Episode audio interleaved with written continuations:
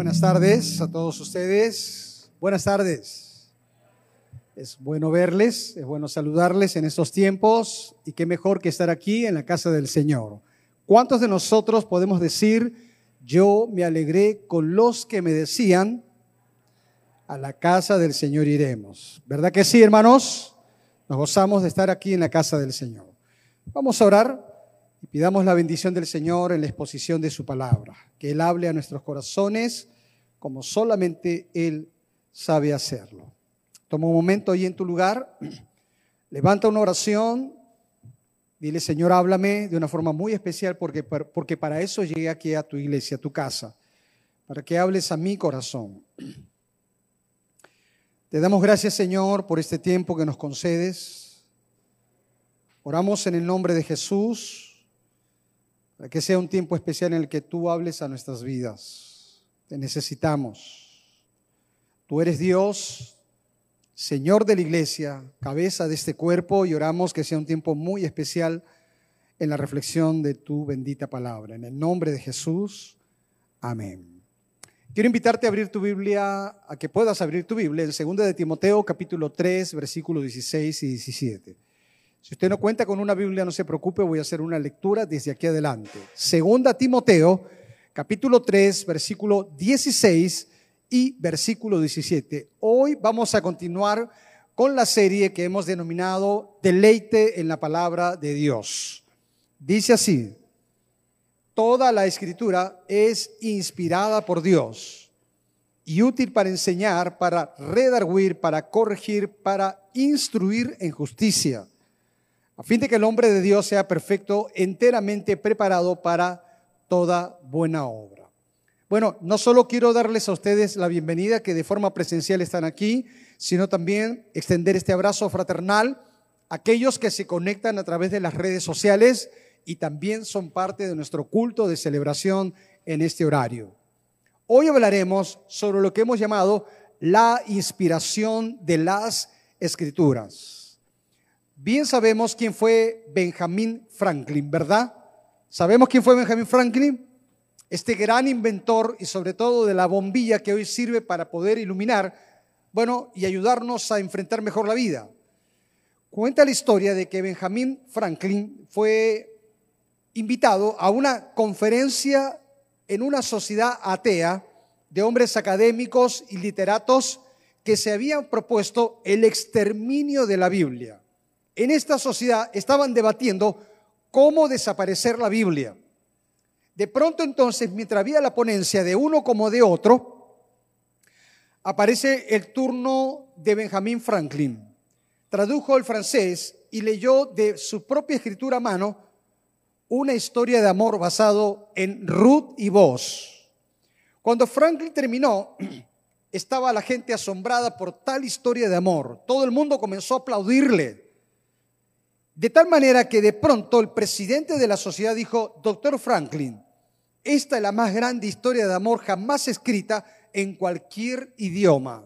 Inmediatamente los asistentes volvieron a aplaudir y el presidente de la sociedad atea, que tenía la consigna de desaparecer la Biblia, con todos los que estaban ahí, agregó, doctor Franklin, esta sociedad le pide a usted el derecho de publicar su historia de amor y de darle la mayor circulación posible. ¿Podemos entonces publicar su historia? Franklin respondió, lo siento, pero no les puedo dar el derecho a publicar mi historia de amor. El presidente de esta sociedad preguntó de forma inmediata, pero ¿por qué no podemos publicar esta historia tan interesante, esta historia tan apasionada de amor? Porque ya ha sido publicada, dijo él. Entonces le volvieron a preguntar, queremos saber dónde fue publicada. Franklin se levantó, llamó la atención de la gente que asistía a este momento, sacó de su bolso un libro y lo puso en la mesa, golpeando la mesa, y dijo, es en esta santa Biblia que yo encontré esta historia de amor, Biblia que ustedes quieren destruir. Una declaración que fue un golpe maestro y que rompió la columna vertebral de la sociedad de ateos y le dio a Francia la oportunidad de entender una vez más que la Sagrada Escritura es indestructible. Hoy hablaremos de la inspiración de la Biblia, pero tengo que hacer una pregunta importante. Creo yo que es una pregunta vital para saber realmente qué responderíamos ante tal interrogante y ante tal pregunta. Pero si alguien directamente te preguntara, ¿cómo sabes que la Biblia es palabra de Dios? ¿Qué le responderías? Vamos a interiorizar esto, ciertamente. Vamos a tomar con seriedad la pregunta. Si alguien te dice, bueno, ¿y cómo sabes tú que la Biblia es palabra de Dios? ¿Qué argumentos, qué elementos, qué basamento tienes para sostener que la Biblia es palabra de Dios? ¿Cómo le respondes? Déjeme decir que hay muchos cristianos que no tienen una respuesta contundente o no sabrían qué decir. Pero quiero hoy decirle que existen múltiples evidencias que demuestran que la Biblia es palabra de Dios. Hoy voy a remitirme a dos de ellas, a lo que conocemos como evidencias internas y evidencias externas. Una vez más, ¿de qué vamos a hablar? De dos evidencias. La primera es la evidencia interna y la segunda, ¿a qué nos referimos con las evidencias internas? Son aquellas que están contenidas dentro de la misma Biblia. Son declaraciones escriturales donde la misma Biblia afirma ser la palabra de Dios. A esto llamamos evidencias internas, lo que la Biblia dice acerca de sí misma. Y para eso tenemos que conocer la Biblia, para saber lo que la Biblia dice de sí misma, como parte de estas evidencias. Veamos algunas consideraciones. Salmo 19, versículo 7 al 11. Y voy a leer este salmo porque creo yo que es una de las columnas importantes y basamento para responder de forma contundente que la Biblia es palabra de Dios. Dice así, Salmo 19, 7, la ley de Jehová es perfecta que convierte el alma. El testimonio de Jehová es fiel, que hace sabio al sencillo. Los mandamientos de Jehová son rectos que alegran el corazón. El precepto de Jehová es puro que alumbra los ojos. Y luego dice, Salmo 19 de 7 al 10, deseables son más que el oro y más que mucho oro afinado, y dulce más que la miel y la que destila del panal. Si usted toma algunas acepciones, si usted toma algunos términos que, eh, que tienen que ver con la Biblia, son cosa importante. Aparece la palabra ley Jehová, testimonio de Jehová, mandamiento de Jehová, precepto de Jehová. Todos estos enunciados tienen que ver con la palabra de Dios, tienen que ver con las evidencias internas. Otro salmo que estoy seguro que usted lo sabe. Salmo 119, 105. Lámpara es a mis pies, tu palabra y lumbrera a mi camino. Y por supuesto, segunda de Timoteo 3, 16, 17. Toda la escritura es de tal manera que cuando nosotros hablamos de evidencias internas, estamos diciendo que son las declaraciones que la misma Biblia habla en cuanto a ella misma como palabra de Dios. La Biblia clama ser palabra de Dios. Las palabras que están escritas en ella son eternas, no pasan porque son palabras dichas por Dios mismo. Por eso dice segunda de Pedro 1:23, la palabra de Dios que vive y permanece para siempre. Cuando miramos entonces a Jesús hablando acerca de la palabra o las escrituras, en Mateo capítulo 24, versículo 35, Jesús dijo, el cielo y la tierra pasarán, pero mis palabras no pasarán. De tal manera que nosotros vamos a encontrar que la misma Biblia da testimonio de lo que es o de lo que significa ser indestructible y de que la misma Biblia permanece para siempre. De allí entonces tenemos que tomar con tanta seriedad la pregunta, ¿cómo responderíamos si nos interrogan con respecto a si la Biblia es palabra de Dios? Número uno, por las evidencias internas que están aquí, por el mismo testimonio de las escrituras, porque la Biblia proclama ser palabra de Dios, pero también porque hay profecías que se están cumpliendo. Y eso lo voy a mencionar dentro de un momento más. No solamente eso, sino que también están las evidencias externas. Y las evidencias externas son aquellas que presentan situaciones que únicamente pueden ser explicadas por medio de algunos argumentos que sostienen su autenticidad. Algunas de estas evidencias externas notables son las siguientes. La unidad de la Biblia.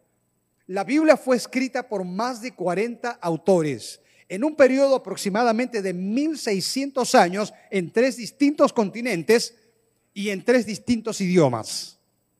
Cada uno de los que escribió la Biblia tenía un oficio distinto. Había médicos, había pescadores, poetas, reyes. Ninguno de ellos pudo haberse conocido. No cruzaron probablemente palabra, con distintas personalidades, funciones en la vida. Pero a pesar de que hay ciertamente una continuidad histórica, doctrinal y revelacional, la Biblia guarda una unidad impresionante. Uno no puede imaginarse cómo es que hay tanta unidad cuando hay tantos escritores. Eso habla de la sobrenaturalidad y de la inspiración de la Biblia. Pero dentro de las evidencias externas no solamente está el hecho de que la Biblia guarda una, unidad importante, sino también en las evidencias externas encontramos la extensión.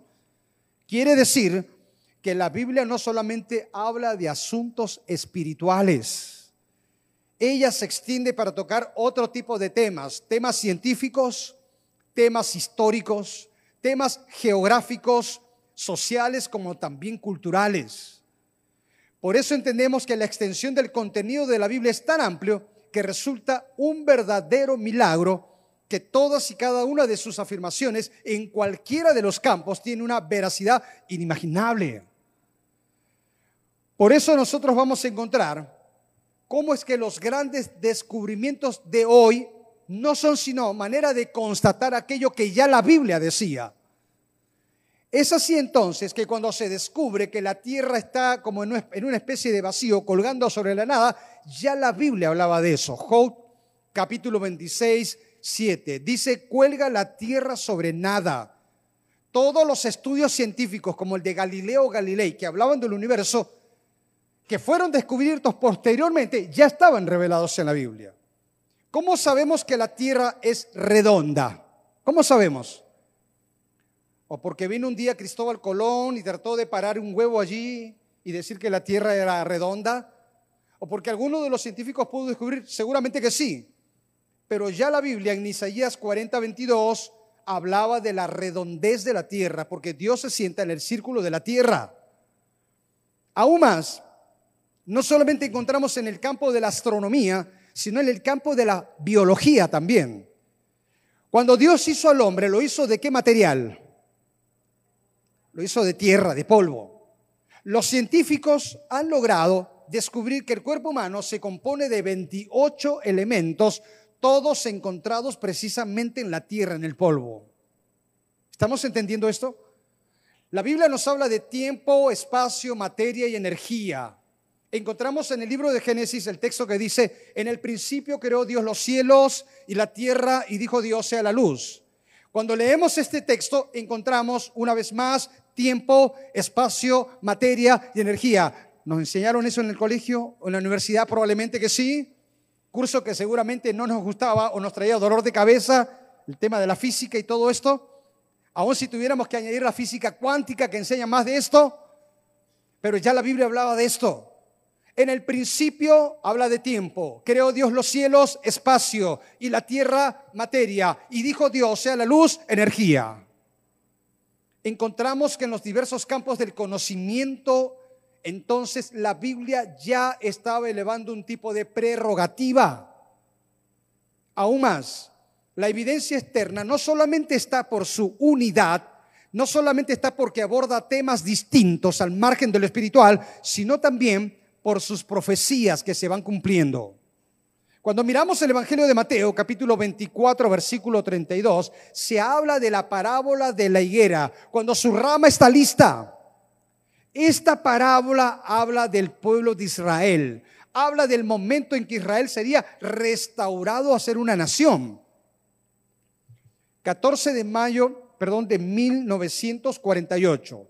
Las Naciones Unidas declaran a Israel como nación se está dando cumplimiento a lo que ya decía Mateo capítulo 24, versículo 32. Todas estas profecías están claramente tipificadas y se están cumpliendo. ¿Qué más dice 24, 6 al 8 de Mateo? Mateo capítulo 24, versículo 6 al 8. Jesús está hablando y está haciendo las predicciones escatológicas. Y dice la Biblia que Cristo dice, y habrán ustedes de oír de guerras y rumores de guerra. No se alarmen. Es necesario que todo esto acontezca, pero todavía no es el fin. Y luego dice, porque se levantará nación contra nación, reino contra reino, y en, diferentes lugares habrá hambres, terremotos, pestes y epidemias. ¿Se está cumpliendo todo esto? El cumplimiento de las profecías no hace sino constatar que la Biblia es palabra de Dios. Amén. En los últimos años con frecuencia han estallado guerras. Continuamente estamos viviendo en un mundo en convulsión. Encontramos entonces el derrocamiento talibán en Afganistán, el conflicto de India y Pakistán. Encontramos la invasión de Estados Unidos sobre el mundo árabe. Encontramos la continua escalada bélica entre Israel y Palestina. Las guerras están en ebullición. Los tambores están sonando por donde tengamos que poner el oído. Se ve por doquier no solamente temas de conflictos sociales, temas de convulsión social, de guerra, pero también Jesús habló que habría epidemias. Todos hoy estamos usando tapabocas. ¿Por qué estamos usando tapabocas? Porque estamos enfrentando una epidemia global, una hecatombe de salubridad de gran proporción. Por eso que tenemos que guardar distancia, por eso que tenemos que cuidarnos, por eso que tenemos que usar tapaboca y todo esto. Porque estamos viviendo en carne propia lo que Jesús dijo. Porque en los últimos tiempos habrán pestes y epidemias y esto se está cumpliendo. ¿Estamos en eso? Y esto no acabará acá. La historia ha estado marcada por grandes epidemias, como la gripe española, 1500. Millones de personas murieron como la peste bubónica en China en, un tiempo. Y podríamos enunciar y mencionar una serie de epidemias y pestes que han venido golpeando fuertemente a la humanidad. Esto cada vez más se está agudizando. ¿Qué diríamos aún más? Y habrá pestes, guerras, y luego Jesús dijo, y habrá terremotos. ¿Lo experimentó esta semana? ¿Lo experimentaron o no? ¿Sí? ¿Salió volando de la casa? No, no, no, no mienta, salió volando de la casa. La verdad que esto sí que sacudió, ¿verdad? Se está hablando de una hecatombe sísmica en el país, del que hay que tener cuidado. Y encontramos entonces que hemos sido parte de este movimiento telúrico, que realmente sacudió la tierra y nos sacudió de pasada también a nosotros, porque estamos dentro del cinturón de fuego sobre todas las cosas. Y cada vez más la intensidad estará eh, dándose en ese sentido. Por eso que encontramos que la Biblia es palabra de Dios porque se están cumpliendo profecías, se están cumpliendo hechos que Cristo mencionó. Es palabra de Dios por su unidad, es palabra de Dios porque aborda distintos campos, es palabra de Dios por el cumplimiento profético y es palabra de Dios por el poder que tiene ella misma. Pablo decía porque el evangelio de Dios es es perdón, es qué cosa? Es poder, poder para cambiar, poder para transformar. La lectura de la Biblia concienzuda traerá un efecto de cambio, de transformación. Quien la lee, la cree y la aplica no vuelve a ser la misma persona. La Biblia ha inspirado a grandes hombres de la historia, ha precipitado grandes acontecimientos. Ningún otro libro ha probado tener más poder para mover el corazón del ser humano como lo es la Biblia. Por eso que decimos que la conjugación de las evidencias internas y externas que hemos mencionado, una vez más, prueban la autenticidad de la palabra de Dios. Tenemos que leerla, meditarla y escudriñarla. Pero, ¿qué entendemos por el término inspiración? Porque toda la escritura ha sido... Hay dos pasajes en el Nuevo Testamento que tratan el tema de forma específica, el tema de la inspiración inspiración. Número uno, segunda de Timoteo, capítulo 3, versículos 16 y 17. Cuando dice toda la escritura es inspirada por Dios, esta palabra inspirar significa respirado de Dios o, perdón, respirado por Dios o soplo de Dios. Respirado por Dios o soplo de Dios. La inspiración es el soplo divino sobre los autores de la Biblia. Pero también el segundo pasaje, segunda de Pedro 1.21, dice, sino que los santos hombres de Dios hablaron siendo inspirados por el Espíritu Santo. Quiere decir, literalmente, que fueron impulsados por el Espíritu Santo y hablaron de parte de Dios. Los autores de la Biblia fueron guiados y elevados por el Espíritu Santo a un nivel más alto de entendimiento espiritual a fin de impartirles la verdad divina para que puedan luego comunicarla. Dios sopló, el aliento de Dios llegó, la presencia del Espíritu Santo en ellos. Y es lo que tenemos que entender. Por ello podemos decir que la inspiración de la Biblia es verbal, plenaria e inerrante. Verbal, plenaria, inerrante. Verbal, plenaria, inerrante. Verbal, plenaria, inerrante. Dígamelo usted, a ver qué es. Así es. ¿No les escuché una vez más qué es? Así es. Es verbal porque Dios inspiró cada uno de los conceptos que aparecen allí. Por eso es verbal. Es plenaria la palabra plenaria significa llena o completa. Se refiere al hecho de que la escritura es inspirada en todas sus partes, en todos los diferentes tipos de literatura que contienen y en todas las cosas de las cuales habla. Por eso le llamamos plenaria, porque la totalidad de la Biblia es inspirada por Dios. Y es por supuesto inerrante. ¿Qué quiere decir inerrante? Que no tiene ningún error, es infalible. ¿Ok? Menciona la perfección del pensamiento de Dios. Por eso que siendo verbal, plenaria e inerrante, es útil en cuatro aspectos. Uno, para enseñar. Dos, para redarguir. Tres, para corregir. Y cuatro, para instruir. Es la máxima autoridad en temas doctrinales como también en temas morales. De allí que encontramos la singularidad de la Biblia. Esto es sumamente importante. Diga conmigo singularidad. Vamos de nuevo, dígalo. Uno, dos, tres. ¿Qué? Singularidad. ¿Por qué? Porque se redactó en distintos lugares. Moisés en el desierto, Jeremías en un calabozo, David en las montañas y en el palacio, Lucas durante un viaje misionero escrito en diferentes circunstancias temporales. David escribe en tiempos de guerra, Salomón en prosperidad y paz, Pablo en cárceles y viajes misioneros redactado en diferentes estados de ánimo. Algunos escribieron cuando estaban con gozo, otros en dolor, otros en desesperación, otros en momentos de certeza y de convicción. Redactado en tres diferentes continentes, en Asia, África, Europa. Escrito en tres idiomas, arameo, hebreo y también el idioma griego. Y contiene una diversidad literaria como historia, biografías, poesía, drama, sátira, canciones, refranes, cartas, amonestaciones y exhortaciones. De hecho, la importancia de la Biblia radica que fue el primer libro en una imprenta. Más o menos en el año de 1450. ¿Se acuerda quién logró la, la impresión de la Biblia? Johannes Gutenberg y publicado en más de 2.200 idiomas y dialectos. ¿Estamos entendiendo la singularidad de la Biblia?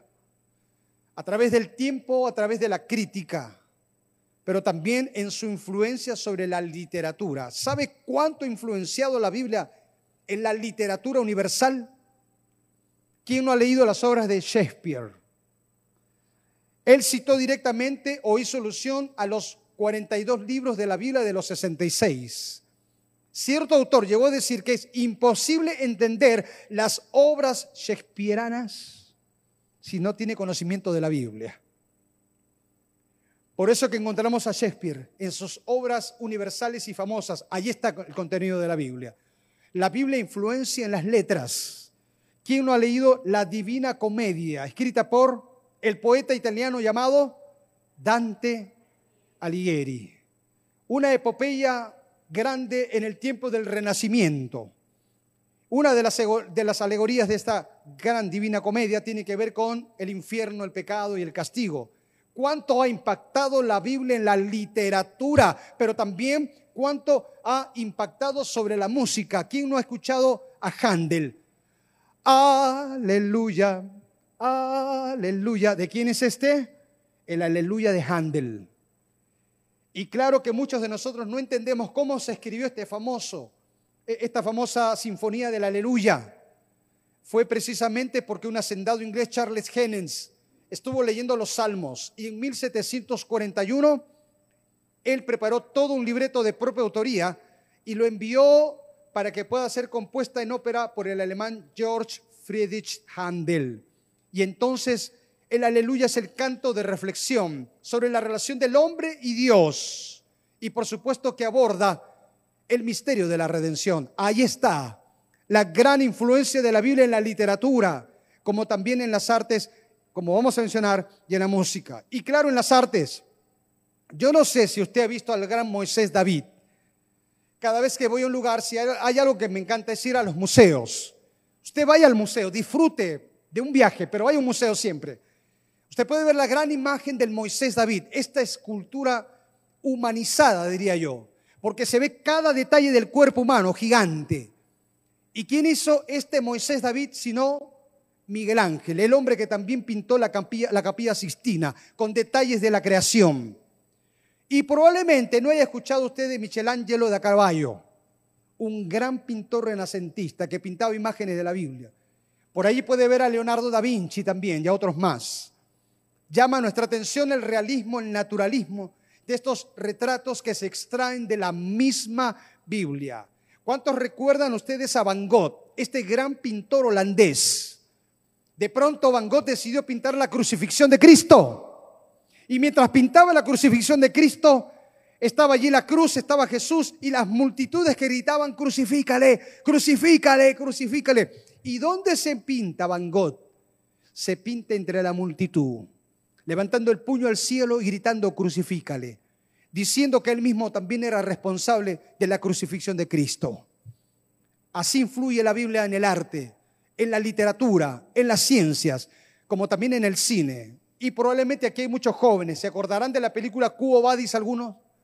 ¿Se acuerda? O de Judá Ben Hur. Todo esto tiene que ver precisamente con historias que aparecen en la Biblia. De allí encontramos también a Charlton Heston con los Diez Mandamientos en 1923. En tiempos recientes, Mel Gibson hizo una película que revolucionó la pasión de Cristo. Y para los más jóvenes, aparece C.S. Lewis, un gran literato, académico, intelectual, cristiano, él, escribiendo las crónicas de Narnia, que no es sino un fuerte mensaje entre la lucha del bien y el mal. ¿Y quién es la figura allí en las crónicas de Narnia? ¿Perdón? Bueno, ¿y qué dice la Biblia acerca de león? Es una figura de Cristo porque él se le llama el león de la tribu de Judá. Y allí aparece C.S. Lewis, precisamente hablando de lo que ya la Biblia expresa. No solamente lo encontramos en estos estamentos o en estos espacios, sino también en los dichos populares. ¿Cuántas veces en el lenguaje coloquial usted usó la palabra, oye, pero tú te lavas las manos? Cuando hay alguien que no quiere asumir una tarea, una responsabilidad, cuando alguien que no quiere asumir algo en particular, usted le dice, oye, pero no, no, no seas malo, tú te lavas las manos. ¿De dónde sacamos la expresión te lava las manos? ¿Perdón? De Pilato. El lenguaje coloquial aparece allí. Y a veces encontramos a una persona que está llorando. Un hombre le dice al otro, oye, ¿por qué lloras como si fueras una Magdalena? ¿Ha escuchado eso también? Pues eso nace de la misma Biblia, cuando encontramos allí a María Magdalena derramando lágrimas. Y por supuesto, tantas veces entramos dentro del lenguaje coloquial y preguntamos, ¿cuántos años tienes tú? Yo tengo tanto y te dicen, wow, este está más viejo que que qué, perdón, que Matusalén. ¿Y de dónde sacamos esta expresión? Porque Matusalén fue el hombre más longevo en la historia de la humanidad. Y todas estas expresiones coloquiales salen precisamente de la Biblia. ¿Cuánto tenemos que asesorarla? ¿Cuánto tenemos que guardarla? ¿Cuánto tenemos que, una vez más, escudriñarla, estudiar, investigar? ¿Cuánto tenemos que vivirla, aplicarla? Por eso el Salmo 119, versículo 97 dice, Oh Dios, cuanto amo tu ley, todo el día es ella mi meditación. Dos componentes acá a tomar en cuenta, que cuando amamos la palabra de Dios, hacemos de la palabra nuestra meditación día a día, en todo momento, en todo tiempo. De la manera que nuestro cuerpo requiere un buen desayuno, un buen almuerzo, una buena nutrición, tu espíritu, nuestro espíritu, la parte interior necesita también el alimento cotidiano. Por eso Cristo dijo así, no solo de pan, sino de qué? Sino de toda palabra que sale de la boca de Dios. Pero no siempre vivimos de la palabra. Corremos, estamos tan llenos de afanes, estamos tan ocupados en nuestras cosas que se hace irrelevante la lectura de la palabra. No se puede ser cristiano si hay desconocimiento de la palabra. No se puede ser un seguidor de Jesús si ignoramos las palabras de Jesús. No podemos decir que conocemos a Dios si no estamos compenetrados con la lectura de la Biblia. Hay que leerla, hay que atesorarla, hay que valorarla, hay que deleitarnos en ella y hay que tomarla en cuenta en todos los asuntos de la vida. ¿Ama usted la palabra de Dios? Se traduce su amor a la palabra porque día a día bebe de esas fuentes benditas que sacian su ser interior. Porque cada día usted abre ese mapa que puede guiar sus horizontes hacia un puerto seguro. Que cada día prendes esa luz que ilumina muchas veces tu oscuridad o tus tinieblas. ¿Cuánto necesitamos volvernos a la palabra? Padres, quieren saber educar a sus hijos vayan a la palabra. Jóvenes, quieren que sus caminos sean rectos y buenos, entonces vayan a la palabra, porque ¿con qué limpiará el joven su camino? Con guardar tu palabra. Por eso es importante, aún en nuestra vida cristiana, desearla para crecer en todo tiempo y en todo momento. Que así sea, que nuestro corazón pueda decir como el Salmo, deseable es más que el oro, más que oro refinado, y sea más dulce que la, que la miel. Oremos un momento allí, por favor. Este es un buen espacio para elevar una oración. Pero no solamente ello, sino para reflexionar. Leer la Biblia no tiene por qué ser una obligación. Leer la Biblia no tiene que ser una imposición. Necesitamos leerla día a día día a día. Jesús conocía bien las escrituras. Por eso que se enfrentó al diablo y le mostró el escrito está. Jesús conocía las escrituras porque siempre las citaba. Él no podía citar algo si antes no sabía de ello. Estimado amigo, señorita, caballero que está aquí, usted no puede decir que cree en Dios si usted ignora el mensaje de la Biblia. Usted necesita entender algo. Usted no podrá comprender el mensaje de la Biblia. Usted no podrá disfrutar de la Biblia si usted no le entrega su corazón, su vida al autor de la Biblia que es Cristo. Dice la Biblia de Cristo que Él es Salvador, que Él es Redentor, que Él vino a traer el perdón de nuestros pecados y a darnos la vida eterna. Entréguele su vida a Él. No solamente al reconocerle como Salvador sabrá que tiene vida y perdón, sino también estará en la capacidad de entender la Biblia. Nadie la puede entender con su propio intelecto. Necesita la asistencia de Cristo por la obra de su Espíritu. Y si en esta tarde usted quiere entregarle su vida a Jesús, haga conmigo esta oración. Señor Jesús, te entrego mi vida. Sé que llegaste a una cruz hace tantos años. Te necesito. Perdona mis pecados. A partir de ese momento, ayúdame a atesorar tu palabra para guardarla y para obedecerla. Te entrego mi vida, Jesús. Permítame saber, tantos de los que están aquí como también en la plataforma digital, cuántos de ustedes hicieron esta oración. ¿Puede levantar su mano usted que oró? ¿Cuántos oraron conmigo y le entregaron su vida a Jesús? ¿Habrá alguien aquí? Vamos, si usted oró, si usted le pidió al Señor que venga a su vida, déjeme hacer una oración por usted. en el lugar donde se encuentra, solo le quiero pedir algo, no por incomodarle, sino porque quisiera tener el privilegio de orar por usted. En su lugar, si hay alguien que hizo esta oración, levante su mano. ¿Habrá alguien? Levante su mano, por favor. Le veré y oraré por usted un momento. Vuelva su vida a Cristo. Dios te bendiga. Yo vi tu mano, gracias a Dios. ¿Habrá alguien más? Sé que es un momento de batallas y luchas internas. Esto no es asunto de religiones. Usted necesita un encuentro con el Dios de la Biblia. Un Dios que le ama. Un Dios que envió a su Hijo para morir por usted en una cruz. ¿Habrá alguien más? Levante su mano que oraré por usted entonces. ¿Habrá alguien más? Todos con las cabezas inclinadas.